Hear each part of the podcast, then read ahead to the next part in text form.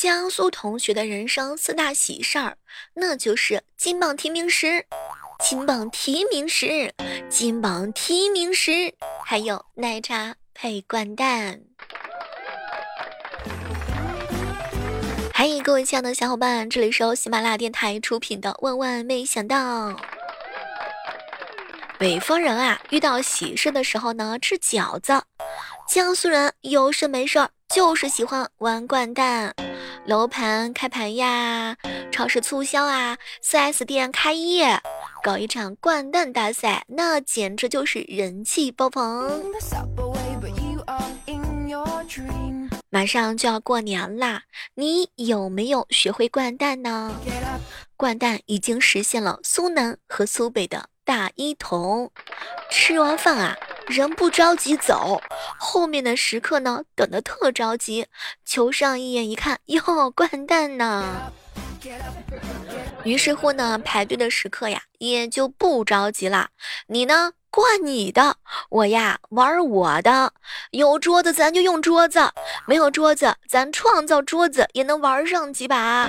饭前不灌蛋等于白吃饭，怎么样？是不是一个真实的写照？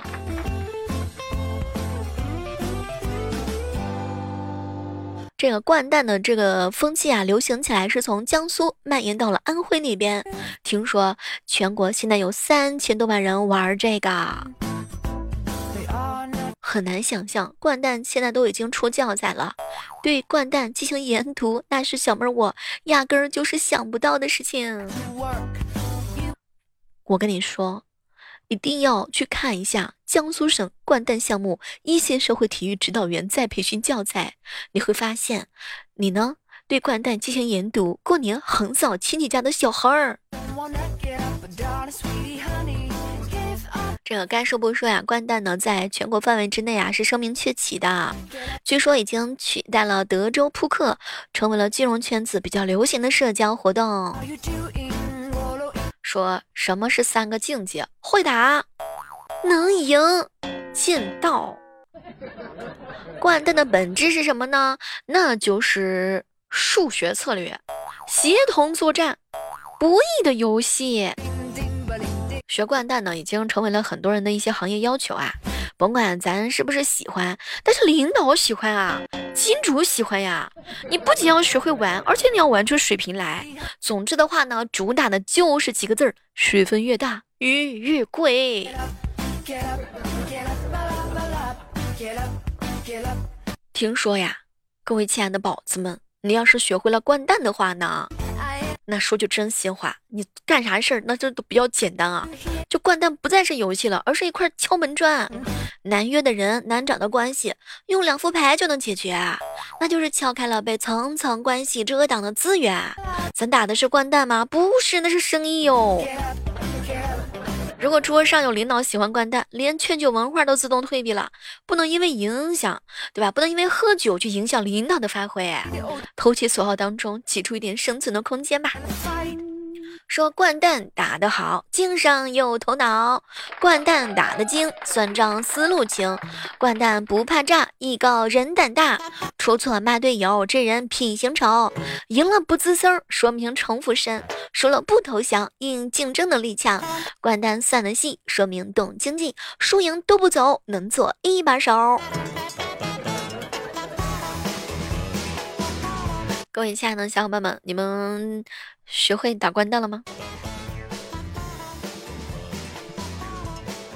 哎，说到过年哈，很多人的消遣呢是不一样的啊。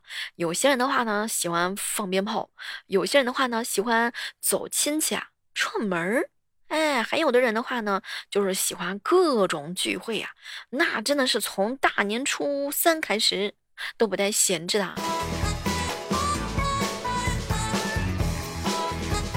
有喜欢跟家里人一起摸麻将的，这个春节将至，年味渐浓，你们家里面都有什么团建的项目吗？还有压岁钱挑战，每个人挑三下，看谁能挑多少钱。哎，不知道各位亲爱的宝子们，你们开不开心？这过年的娱乐小项目还是比较多的。有些人呢喜欢陪着娃一起剪窗花，有些人呢自个儿写写春联儿，啊，有些人呢就是玩一些击鼓传花呀、比大小啊、英雄救美猜歌名啊、猜什么灯谜呀、糖葫芦捏面人画糖画啊。也欢迎正在收听节目的小伙伴跟妹儿一起来分享一下你家过年聚会整的哪些小小小玩小玩游戏啊？比如说什么刮刮乐啊，家庭的刮刮乐，也是很不错的家庭节目哟。对了，还有一个重要的项目，那就是过年的时候抢红包，看谁的网速比较快。哎，过年抢红包，你们有没有遇到过什么开心的事情啊？有一个小伙伴跟我说，嗨，可别提了，搁群里面抢的红包比较大。完了之后的话呢，大家就说谁抢的最大谁发。哎，你看，抢出去的红包还得发出去呀。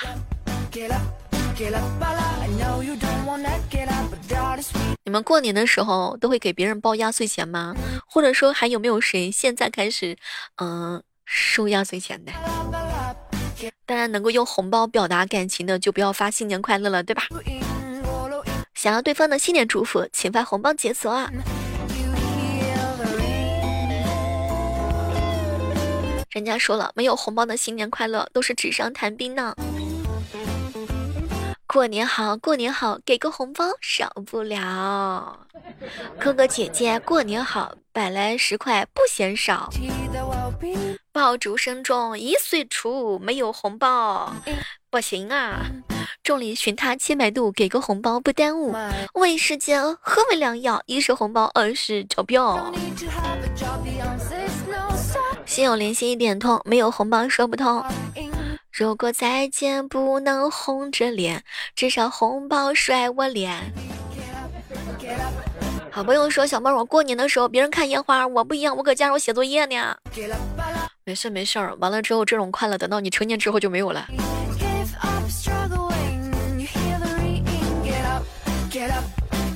能快乐的点是不一样的。有些人说了：“哎呦，我不写作业，我不加班就是一种快乐。”还有人说了：“嗯，那我的快乐的点就是完了，媳妇儿不查我手机，媳妇儿不找我事儿。”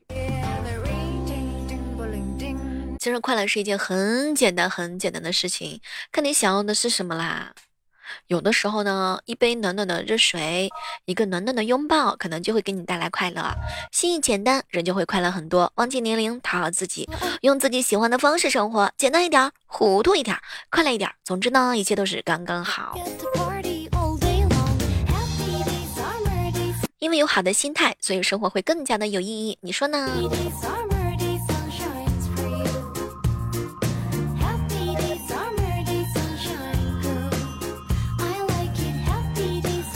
每天早上的八点和每天晚上的八点钟呢，我们都是会在喜马拉雅直播间同步直播的。喜欢我的节目，可以给我们的节目送上你宝贵的月票。小妹儿，人家天天搞钱搞对象，我可好了，我跟你说，我搞笑。小妹儿啊，人生有三晃：一晃大了，二晃老了，三晃。哎呦我的妈呀！别提了，我现在你感觉浑身上下完了之后就是没精神。发工资发红包你就有精神了。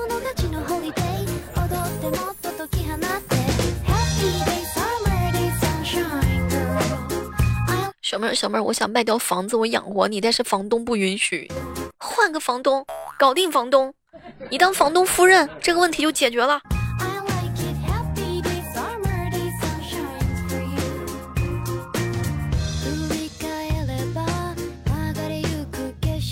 小妹儿，我每天的状态就是九死一生，困死了，烦死了，气死了，笑死了，热死了，饿死了，嗯，无聊死了。嗨。完了之后放松心情，完了第二天早上起来还得起来上班呢，还得爬起来工作呢。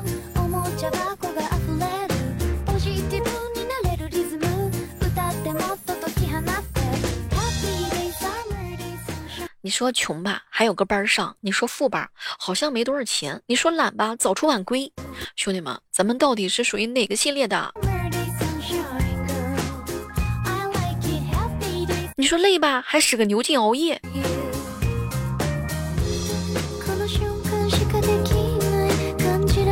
小时候的我呢，哎呀，等我二十五岁了，我要买一套属于自己的房子，还要买一辆好车呢。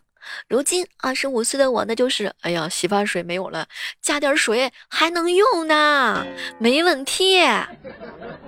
上大学的时候，一条裙子一千两百块买，说上班之后什么袜子要九块九啊，太贵了。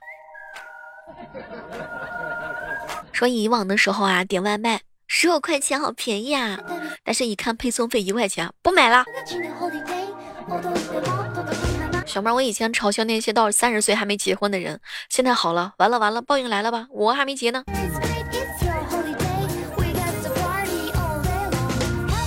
说正经上班的人啊，才叫同事呢。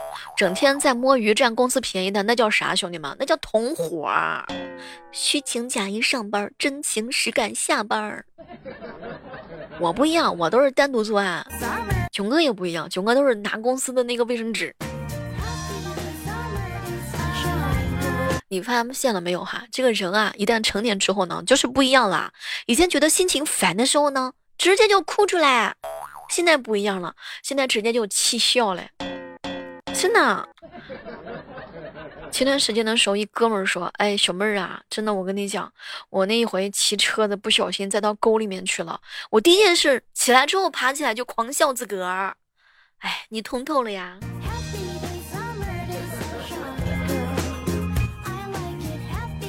我一个姐妹儿告诉我一个秘密，小妹儿。每次男朋友和我说什么，叫我不要告诉别人，实际上告诉我就等于告诉我闺蜜。完了，男朋友以为那是你俩之间的秘密，但是没成想是你们三个人之间的秘密。告诉闺蜜等于归宿，告诉她其他等于闺蜜，告诉她其他的闺蜜。说喜欢的女孩子的闺蜜比老丈母娘还要难对付。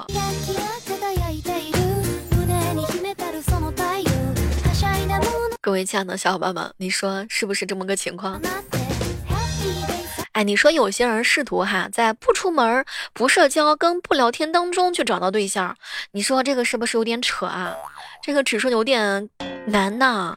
这不出门完了之后，他怎么能找到对象呢？唯一的社交方式就是听直播啊，完了之后给别人朋友圈留评论呐。你是在等待一场破门而入的爱情吗？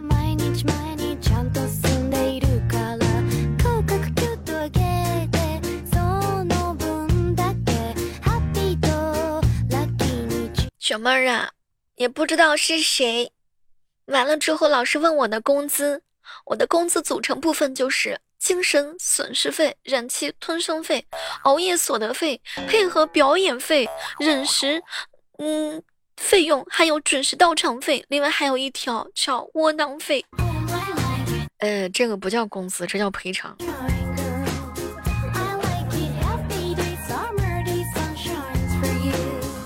一直以来支撑我人生的四大精神支柱就是等下班、等周五、等工资，还有就是等快递。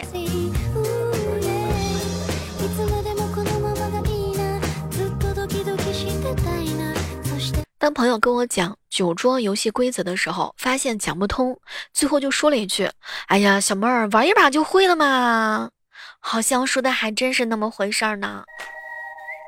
规则是听不懂的，人是傻乐的，酒那就是莫名其妙的喝进去的。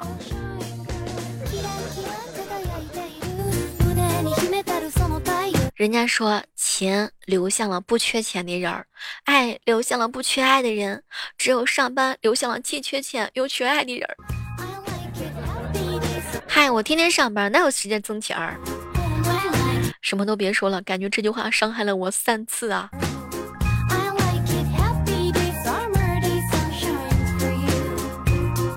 好，我又给自个儿定了一个二零二四年的计划啊。他的计划呢比较简单，说一月份呢到三月份的话呢是相亲，四月份到六月份是谈恋爱，七月份呢双方家长见面，八月份呢订婚，九月份到十月份拍婚纱照，十一月份呢领证，十二月份呢办婚礼。二零二五年的计划呢是一月到三月份打离婚官司。民政局得问呢，你为啥离婚呢？哼，因为相亲那天我就已经想好了。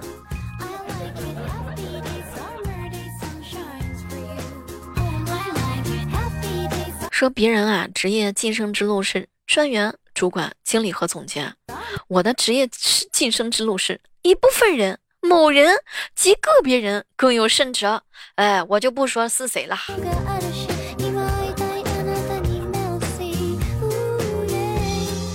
同样的职场，别人任主管、任经理、任总监，有些人就厉害了，任劳任怨，任务繁重，任人摆布，任人宰割。